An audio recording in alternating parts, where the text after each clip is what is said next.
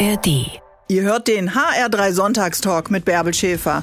Uns bekommt ihr in der App der ARD Audiothek und überall da, wo es Podcasts gibt. Ihr hört den HR3 Sonntagstalk. Vielleicht erinnert ihr euch noch an euren ersten Kuss. Das erste Mal. Mein Gast heute tut das definitiv nicht. Jana Kremer hat im Gepäck heute ihr verschmitztes Lächeln, aber eben noch keinen Kuss und kein erstes Mal. Guten Morgen, liebe Jana. Hallo, guten Morgen. Tatsächlich noch nie geküsst worden? Tatsächlich, ganz genau, noch nie geküsst worden. Und ich finde es witzig, dass du das direkt so in dieses Passive drückst. Noch nie geküsst worden. Ich hätte ja auch mal jemand küssen können, wenn Ja. ich gewollt hätte.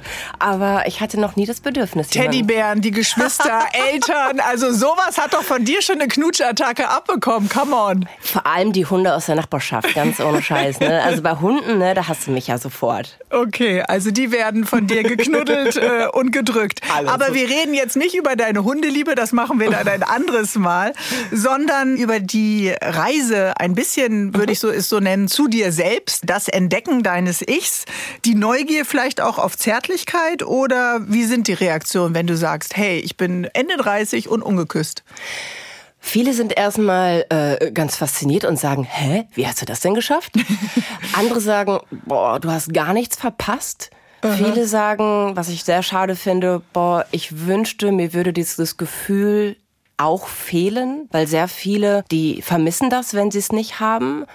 Aber ganz, ganz viele gehen auch auf Fehlersuche und das ist ganz spannend. Okay, okay, die gucken dann, checken dann, was mit dir sozusagen in Anführungsstrichen nicht stimmt oder mit Ja. den Partnern, die dich kennenlernen könnten, potenzielle. Aber lass uns doch mal bleiben bei diesen unterschiedlichen äh, Reaktionen. Die Mhm. sind ja f- auf der einen Seite auch sehr spannend, wenn jemand sagt, ach, ich hätte das auch gerne nochmal, dieses Gefühl, ein unbeschriebenes Blatt zu sein. Habe ich dich da richtig verstanden? Ja, das ist immer wieder, finde ich, faszinierend, wie unterschiedlich die Reaktionen sind. Und dieser Wunsch, hey, am liebsten würde ich auch noch mal alle schlechten Empfindungen, alle schlechten Gefühle und auch alles, was ich jetzt inzwischen Schlechtes mit dem Thema Liebe verbinde, vergessen und noch mal ganz neu wie du starten. Also da gibt es viele Wunden und Ja, Verletzungen und ja. Enttäuschungen. Und es gibt so viele schlechte Küsser, Jana.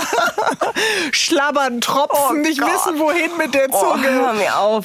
Also allein der Gedanke, da fragen mich ja viele nach, ob ich mir das nicht wünschen, also zumindest mal in Gedanken vorstellen würde. Und dann sage ich, ich finde ehrlich gesagt den Gedanken, mit jemandem zu schlafen, viel, viel reizvoller, als jemanden zu küssen. Also nee, das brauche ich gar nicht. Willst du Mitleid? Dass jemand sagt, hör mal zu, Jana, also wirklich, das tut mir ja so leid, dass du diese Erfahrung noch nicht gemacht hast. Nein, Wie danke. reagierst du darauf, wenn jemand die Platte auflegt? Mit einem netten Lächeln und Mitleid. Denn wer dafür Mitleid empfindet, also das kann einem ja dann wirklich nur leid tun.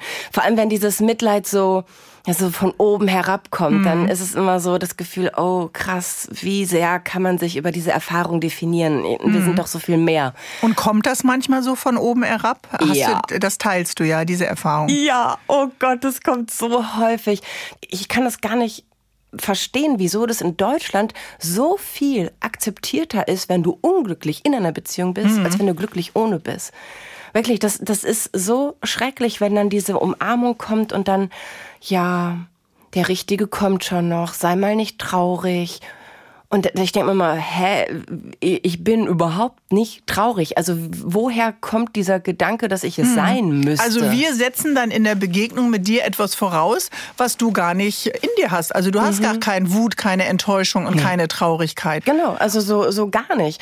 Und auch das, was viele auch erwarten, dass ich irgendwie Hass auf Männer hätte, überhaupt nicht. Also die wertvollsten Menschen in meinem Leben sind Männer. Also ich habe überhaupt gar keine Wut oder auch keine Abscheu oder irgendwas vor Männern. Ganz im Gegenteil. Also ich finde die prima. Aber gibt's nicht so eine Neugier auch auf Zärtlichkeit, auf Nähe, dass eine Hand über deinen Körper fährt, dein Gesicht in die Hände nimmt und dich küsst? Mal unter uns zwei Königskinder, ne? Ja. Ich habe eigene Hände. Ach so. Aber also ich habe gar nicht diese Gedanken oder dieses, hey, ich bin neugierig, da fehlt mir was, ich würde das zumindest mal gerne versuchen. Also ich, ich bin zum Beispiel auch überhaupt nicht neugierig darauf, mal irgendwie Austern zu schlürfen, was so viele Menschen so sehr Äh, Nee, feiern. da würde ich das mit dir teilen. Da bin ich raus. Und was Beziehungen angeht, wie du schon gesagt hast, also wenn es passiert, ne, go for it, ich bin dabei. Aber ich bin überhaupt nicht, dass ich da irgendwelche Antennen für hätte oder mhm. dass ich mir darüber Gedanken machen würde, wenn ich nicht gerade mit Menschen darüber spreche, die neugierig sind. Für mich hat es im Alltag überhaupt gar keine Relevanz. Mhm. Aber es kommt doch immer wieder auf das Thema, oder? Also wenn du abends ausgehst mit Kollegen im Umfeld, ist doch Beziehung immer wieder ein Thema. Man regt sich über den Partner auf, man lobt ihn, man schätzt ihn, man bespricht vielleicht Trennungspläne mit der Freundin oder Urlaubspläne. Es ist ja immer dieses Wir sehr, sehr häufig ein Thema. Ist das für dich dann belastend, wenn dich jemand fragt oder zuckst Nein. du mit den Schultern und sagst, okay Leute, das sind eure Probleme, wenn du mit jemandem in Urlaub fahren musst, den du vielleicht nicht liebst. Nee, ich bin total gerne das offene Ohr. Ich bin total gerne dabei und ich liebe es zum Beispiel auch Hochzeiten zu planen. Ich bin voll dabei. Neulich saß ich im ICE, war irgendwie auf dem Weg nach München und plötzlich bin ich da in, in eine Gruppe von Mädels geraten und wir waren mittendrin in Hochzeitsplanung. Also da kannst du mich für anrufen. Okay, also bist auch beratend bei Beziehungen. hätte ich, hätte ich Beziehungsprobleme, könnte ich dich ansprechen oder würde ich dann vielleicht doch denken, hm, so ganz ohne Erfahrung? Vielleicht ist genau das, warum ich so gute Tipps geben kann. Das ist ja meist so, dass die Menschen, die, wo sie selber nicht so drinstecken, da so ein bisschen neutraler und rationaler drangehen, weil die Stimmt. nicht so diesen Rucksack mit all den schlechten eigenen Erfahrungen drin haben. Also bis jetzt habe ich großes Lob für meine Beziehungstipps und ich habe schon einige Beziehungen gekittet. okay, du bist ja dann vielleicht auf dem Weg zu einer Ausbildung als Paartherapeutin, Jana.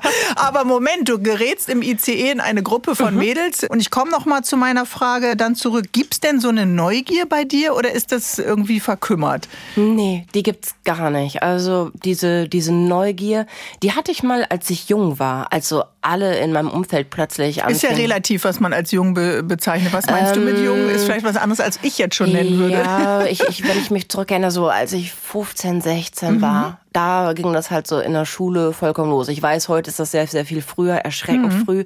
Aber damals war das so mit 15, 16. Und da habe ich natürlich mir so sehr gewünscht. Ich wollte das fühlen, was alle fühlen. Mhm. Die Schmetterlinge im genau, Bauch, das die, Herzklopfen. Ja, und auch, ich, ich wollte so gerne verliebt sein, um normal zu sein. Ich mhm. wollte nicht anders sein. Und es war mir auch völlig egal, unglücklich verliebt zu sein. Ich wollte aber wenigstens irgendwie nicht das Alien sein, wo alle sagen, oh, die ist komisch. Mhm, okay, ich verstehe. Also es ging eher um dazugehören. Ja. Und dazu gehört ja auch eben diese unglücklich verliebt sein oder genau. Einbahnstraßen verliebt sein, habe ich das damals immer genannt. Du ja. willst und er will nicht oder umgekehrt. Und bei mir ist es inzwischen so, ich liebe das einseitige, ja, ich verliebt sein ist vielleicht zu hoch gegriffen, ne? aber für mich ist eher die unerwiderte Liebe spannend, das äh, finde ich schon ganz schön, wenn ich mal irgendwen sehe, den ich sehr, sehr mhm. attraktiv finde.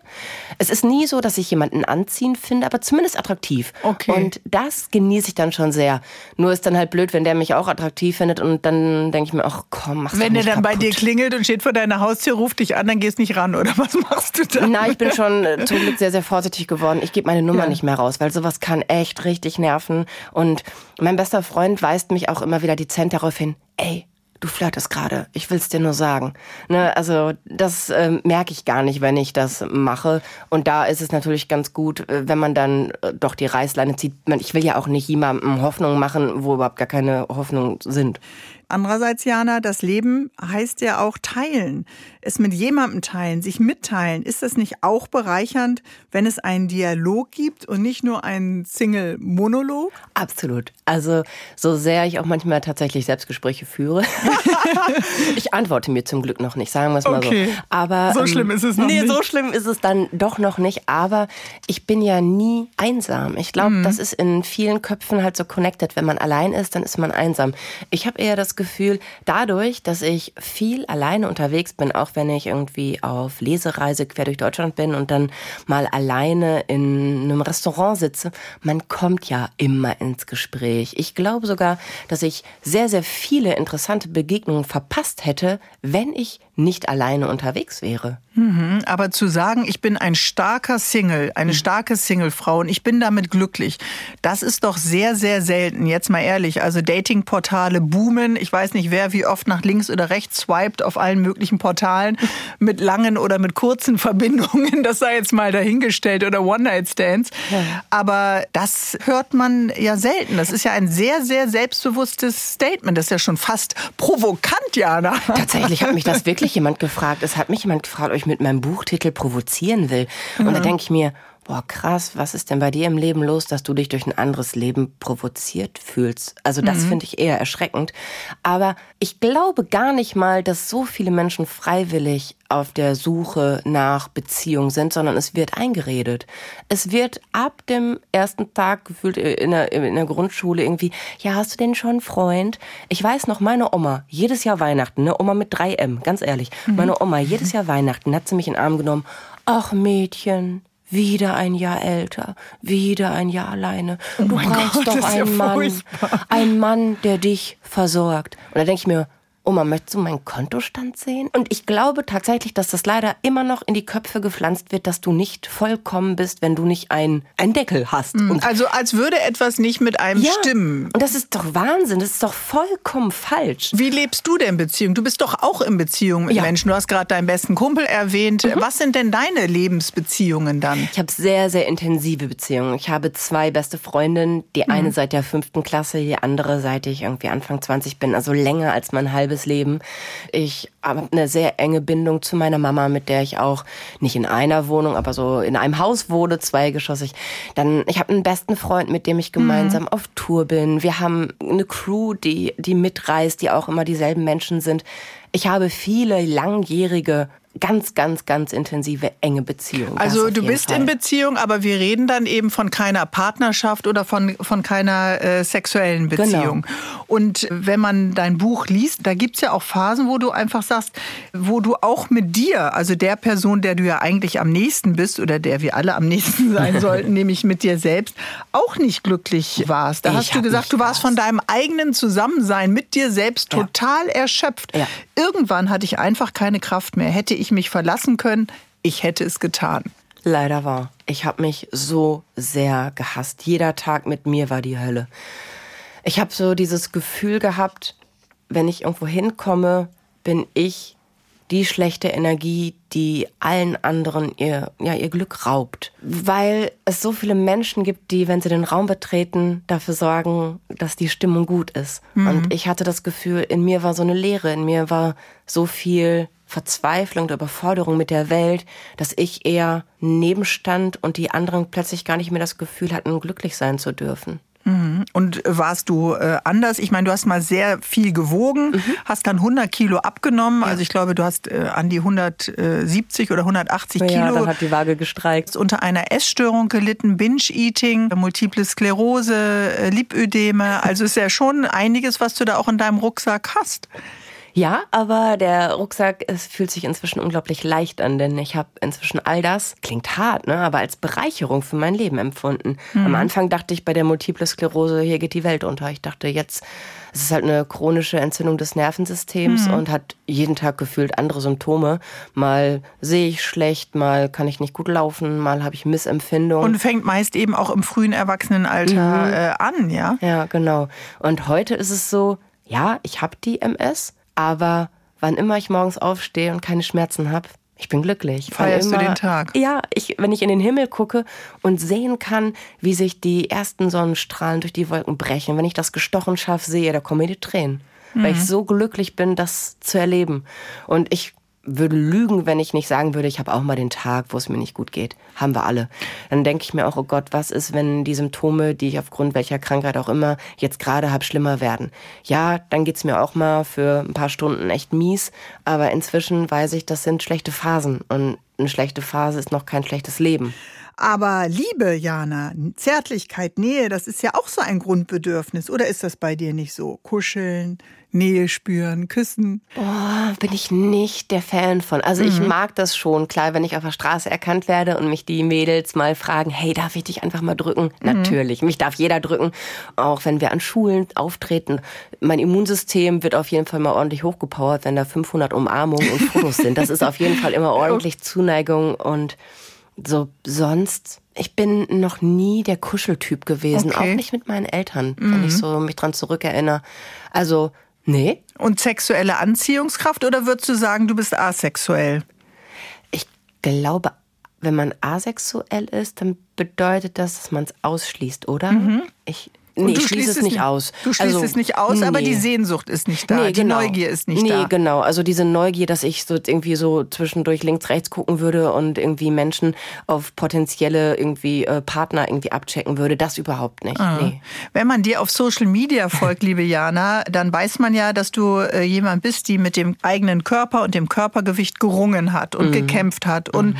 unglücklich war. Aber es gibt auch unglaublich ja, fast schon demütigende und sehr, sehr schwierige Situation in deinem Buch Jana 39 ungeküsst. Da hast du dich hilflos, überfordert und alleine gefühlt, wenn ich nur an diesen Termin bei diesem Arzt denke, ja.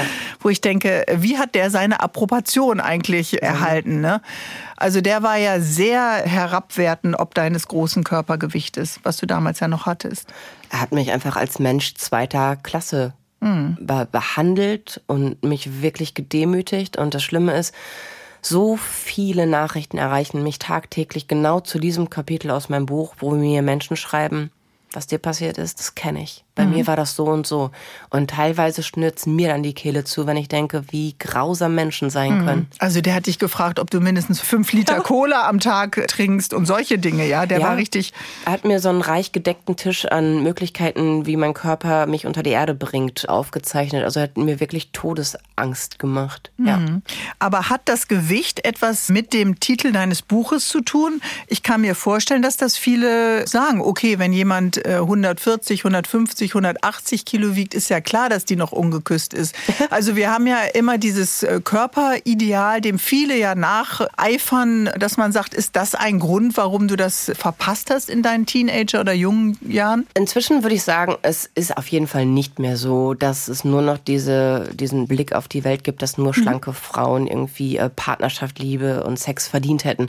Da ist es zum Glück, dass inzwischen sich sehr, sehr viele sehr weibliche Frauen zeigen, wo ich mir auch denke, alter Schwede, wow. Mhm. Also wirklich sehr, sehr attraktiv. Also ich glaube, wenn man sich in seinem Körper wohlfühlt, ist man unabhängig von der Körpergröße attraktiv. Mhm. Aber ich war halt nicht attraktiv, weil ich mich nicht wohlgefühlt habe. Mhm. Ich habe mich so sehr gehasst, dass ich jedem Menschen, der mich als attraktiv empfunden hat, jeglichen Geschmack abgesprochen habe. Ich habe gedacht, was hast du denn für einen Fetisch mit Aber dann hast du dich nicht. ja selber abgelehnt, indem ja, du ihm äh, das abgesprochen genau. hast oder ihr. Ja.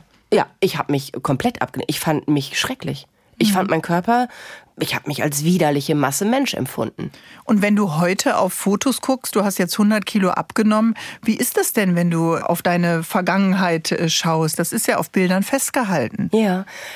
Also ich habe mal Aktfotos gemacht, weil ich zeigen wollte, ja, was ein eine Essstörung mit einem Körper macht, weil ich mhm. junge Mädchen und auch einfach erwachsene Frauen, die gerade mal kurz davor stehen, irgendwie sich in eine bescheuerte Crash-Diät zu stürzen. Ich wollte die warnen. Ich wollte zeigen, hey, das geht nicht spurlos an uns vorbei. Mhm. Wenn wir unseren Körper zugrunde richten, dann bleibt das. Die Narben bleiben für immer.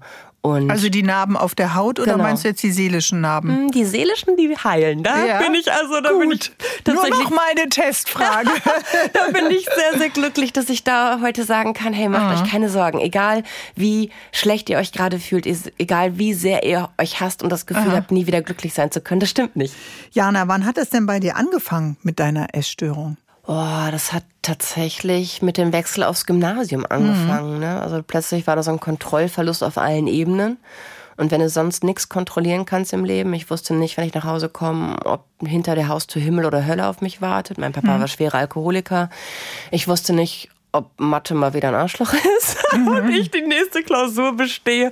Ich wusste nicht, wer mich auf dem Schulhof fertig macht, weil ich nicht die richtigen Sneaker getragen habe. Mhm. Aber ich konnte alleine entscheiden, ob ich esse oder nicht. Und wie das nun mal so ist, das Blöde an Diäten ist ja, dass die funktionieren. Und ich habe mich plötzlich so wohl gefühlt, weil ich irgendwas kontrollieren konnte. Mhm. Der Tag war eine Katastrophe, aber wenn ich abends im Bett lag und der Magen geknurrt hat, ja, eine Sache richtig gemacht. Das war ein Hochgefühl. Also ein Lob an dich ein Lob selbst an für diese für genau. diese Kontrolle. Aber eigentlich klingt es so, als hättest du wenig unter Kontrolle gehabt.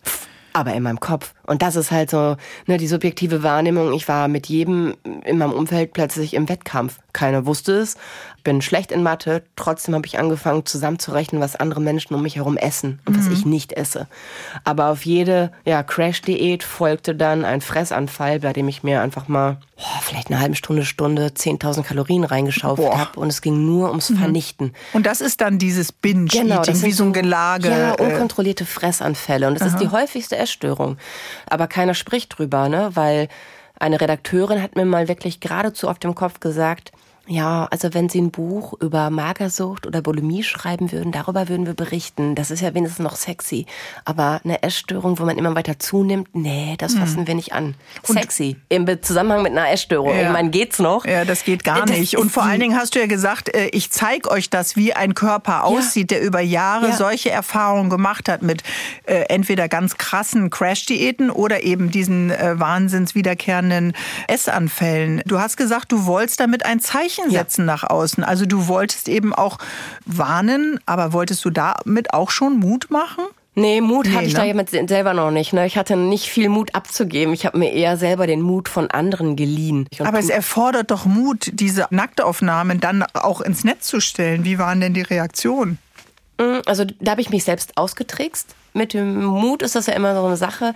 Wenn man es für andere macht, dann fällt es einem leichter. Und ich habe mich damit selbst ausgetrickst, dass ich damit anderen Menschen helfen kann, dass ich die davor bewahren kann, so sehr zu leiden, wie ich gelitten habe. Mhm. Das hat ganz gut geklappt.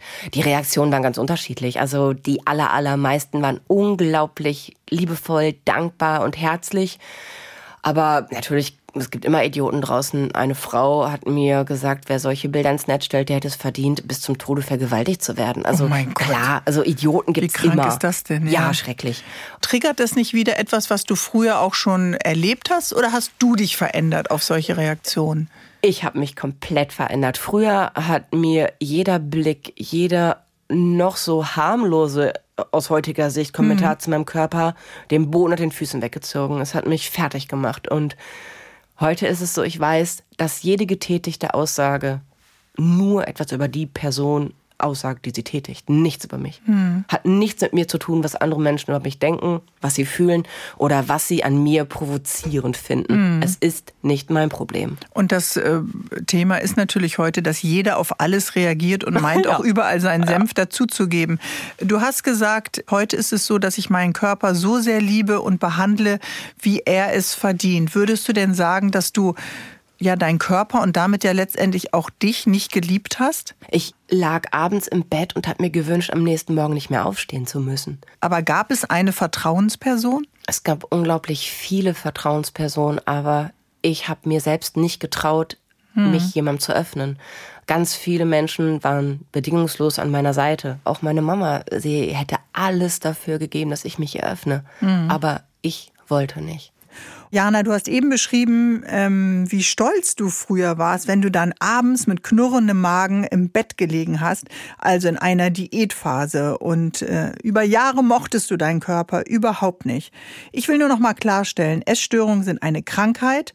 Und wenn ihr uns heute zuhört und davon betroffen seid, dann nehmt Hilfe an, sprecht darüber. Ihr müsst nicht alleine dadurch.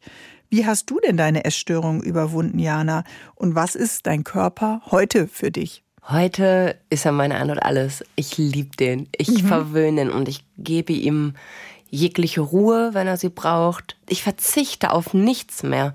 Und inzwischen sind mein Körper und ich, wir sind beste Freundinnen. Und wenn du heute in einen Raum kommst, was hat sich dann verändert? Du hast ja gesagt, so als Teenagerin hattest du das Gefühl, uh, du ziehst die positive Energy ein bisschen bei den anderen Leuten raus, wenn du den Raum betrittst. Zum Glück ist das heute anders. Heute fühle ich mich sehr, sehr willkommen und heute kann ich das auch total annehmen, weil ich weiß, ich bin ich und die Menschen freuen sich, wenn ich dabei bin und das weiß ich sehr zu schätzen, dass ich so geliebt werde. Hast du denn das Gefühl, in unserer Gesellschaft hat sich etwas verändert? Sind wir da toleranter und weicher geworden? Dieses weicher, ich finde, das ist so ein schönes Bild und ja, ich finde schon, dass die Gesellschaft durch Social Media weicher geworden ist. Mhm. Wenn Bei man, aller Härte, die äh, das Netz ja, ja, auch hat, ja. Ja, aber wenn man, wenn man, wenn man Social Media richtig nutzt, da findet man dann auch die richtigen Seiten. Und ganz ehrlich, auch bei meiner Community, wenn man irgendwie alle Kanäle zusammenzählt, das sind mhm. irgendwie knapp eine Million, Und es ist meine Party, es sind meine Gäste. Wenn da jemand stänkert, dann fliegt er. Ganz einfach. Mhm. Ich habe überhaupt nicht das Bedürfnis, allen zu gefallen, aber ich bin auch nicht irgendwie die Kotztüte, wo jeder mal seine schlechte Laune rauslassen kann. Aber wir werden doch alle ständig auch gnadenlos bewertet. Ob das jetzt Menschen sind in der Öffentlichkeit oder die über Social Media in die Öffentlichkeit gehen. Uns wird doch das Gefühl gegeben, nicht schlank, nicht hübsch, nicht reich, nicht glücklich, nicht jung genug zu sein. Ist das weniger geworden? Oder hat das etwas mit der eigenen Veränderung zu tun, indem man den größten Gegner überwindet? Bei mir hat es definitiv was damit zu tun, dass mir die Meinungen anderer relativ schnuppe sind. Mhm. Ich bin ja nicht auf der Welt, um irgendwie die Erwartung von anderen zu erfüllen. Ich bin nicht auf der Welt, um irgendwie, dass andere Menschen mich schön finden. Juckt mich doch nicht, wie du mich findest. Mhm. Also, ne, unterhalte ich mit mir, sei nett zu mir, bin ich nett zu dir.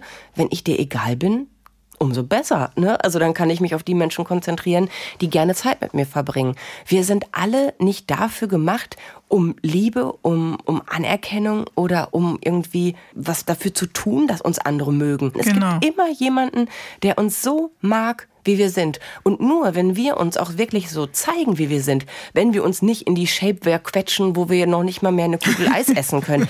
Ne? Also das ist, wir brauchen doch keine Mogel. Die sich auch rollt sein. irgendwann am Bauch, die rollt dann ja auch runter. Das, das ist, ja auch so nervig. So und am Oberschenkel unnötig. rollt die auch hoch, die ist auch furchtbar. Das ist unnötig. Aber auf der anderen Seite, mhm. wenn man die Erfahrung gemacht hat, und das schreibst du ja auch ganz deutlich, ich war das isolierte Mobbing-Opfer auf der Schule, ja. dann ist das ja auch nichts, worum du gebeten hast. Genauso wenig wie um die anderen Dinge. Also es passiert doch immer permanent etwas von außen. Aber es ist ja unsere Art und Weise, wie wir damit umgehen. Früher habe ich das alles für bare Münze genommen. Ich habe mich über die Meinung der anderen definiert. Die anderen fanden mich scheiße, ich fand mich scheiße. Mhm. Heute finden mich viele andere immer noch scheiße, aber ich liebe mich trotzdem. Das ist ganz einfach. Glücklicher Single mit jetzt mittlerweile Anfang 40, sich selbst zu lieben, das muss man ja auch wirklich können und wahrscheinlich auch üben, oder Jana? Man muss lernen, sich von der Meinung anderer abzugrenzen. Man muss sich wirklich klar machen, dass am Ende des Tages nur einer mit uns glücklich sein muss und das sind wir selbst. Und ich würde überhaupt nicht behaupten, dass das einfach ist. Es ist schwieriger denn je. Ich bin etwa 30 bis 50 Schulen pro Jahr zu Gast. Jedes Mal mit zwischen 500 und 1500 Schülerinnen und Schülern.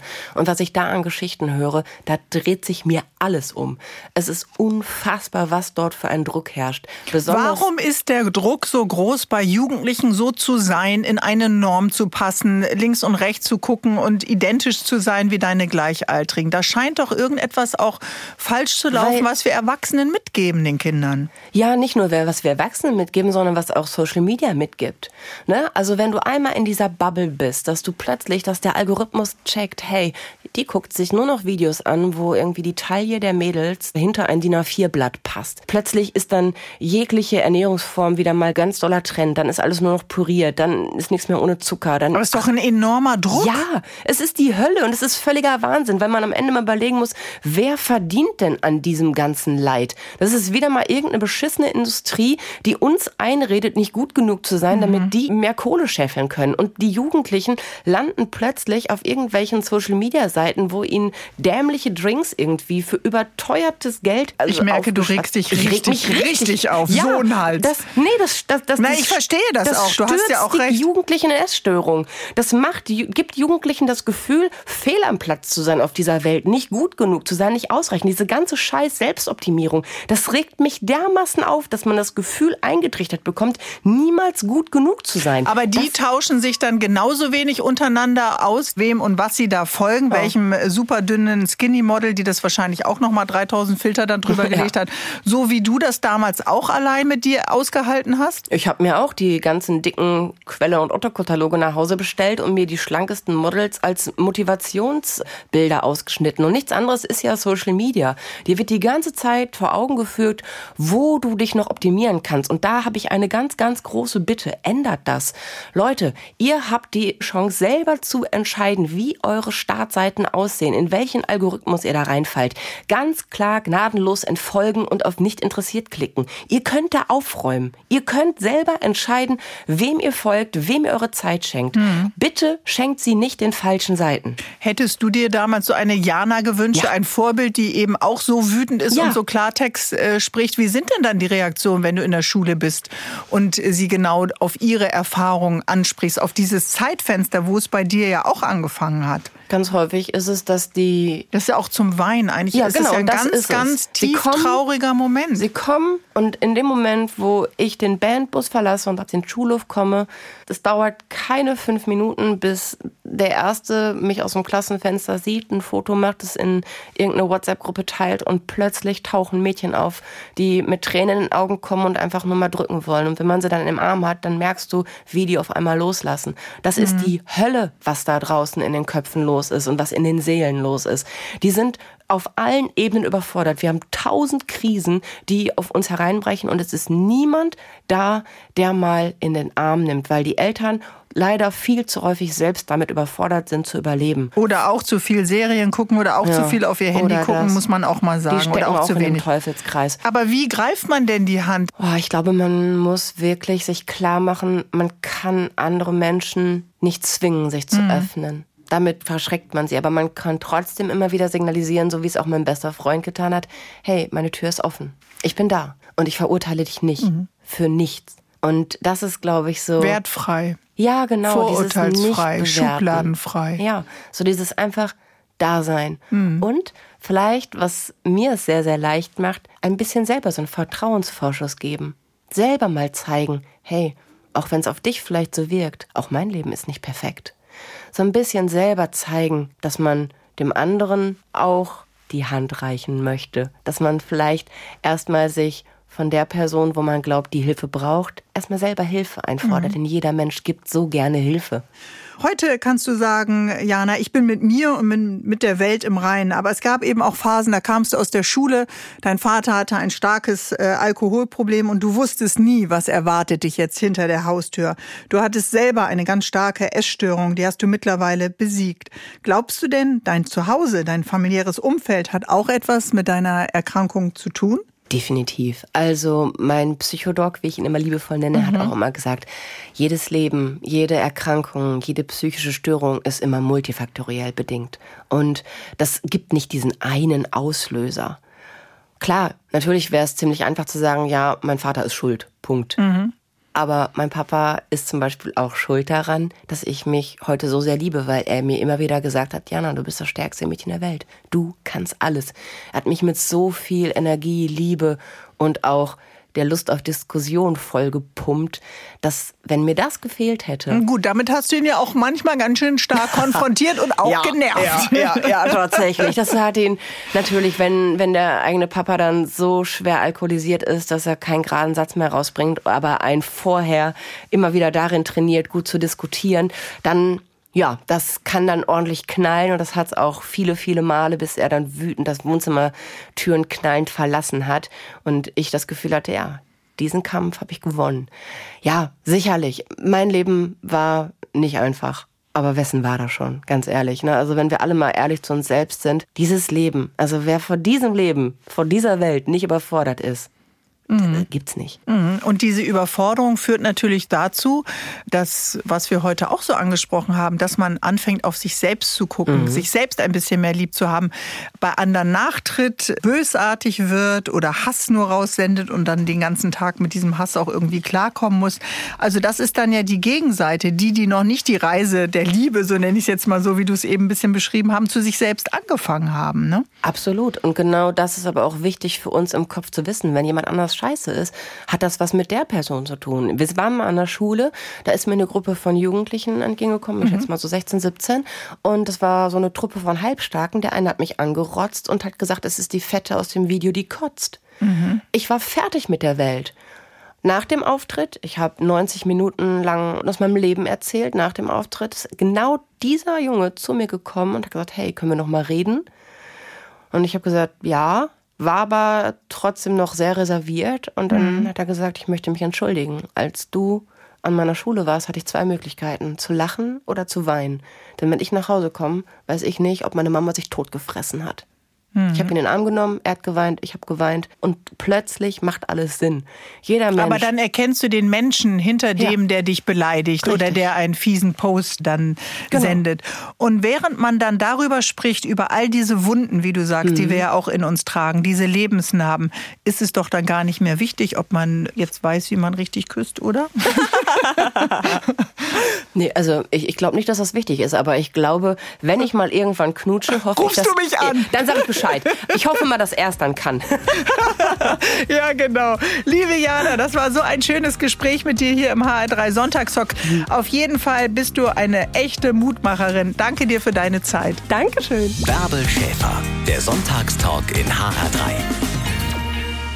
Und wenn ihr jetzt sagt, Mensch, zum Thema Selbstliebe, da muss ich noch mehr hören, dann empfehle ich euch den Podcast Larissa, der lange Weg zur Selbstliebe von Deutschlandfunk Nova. Den gibt's auch in der ARD Audiothek.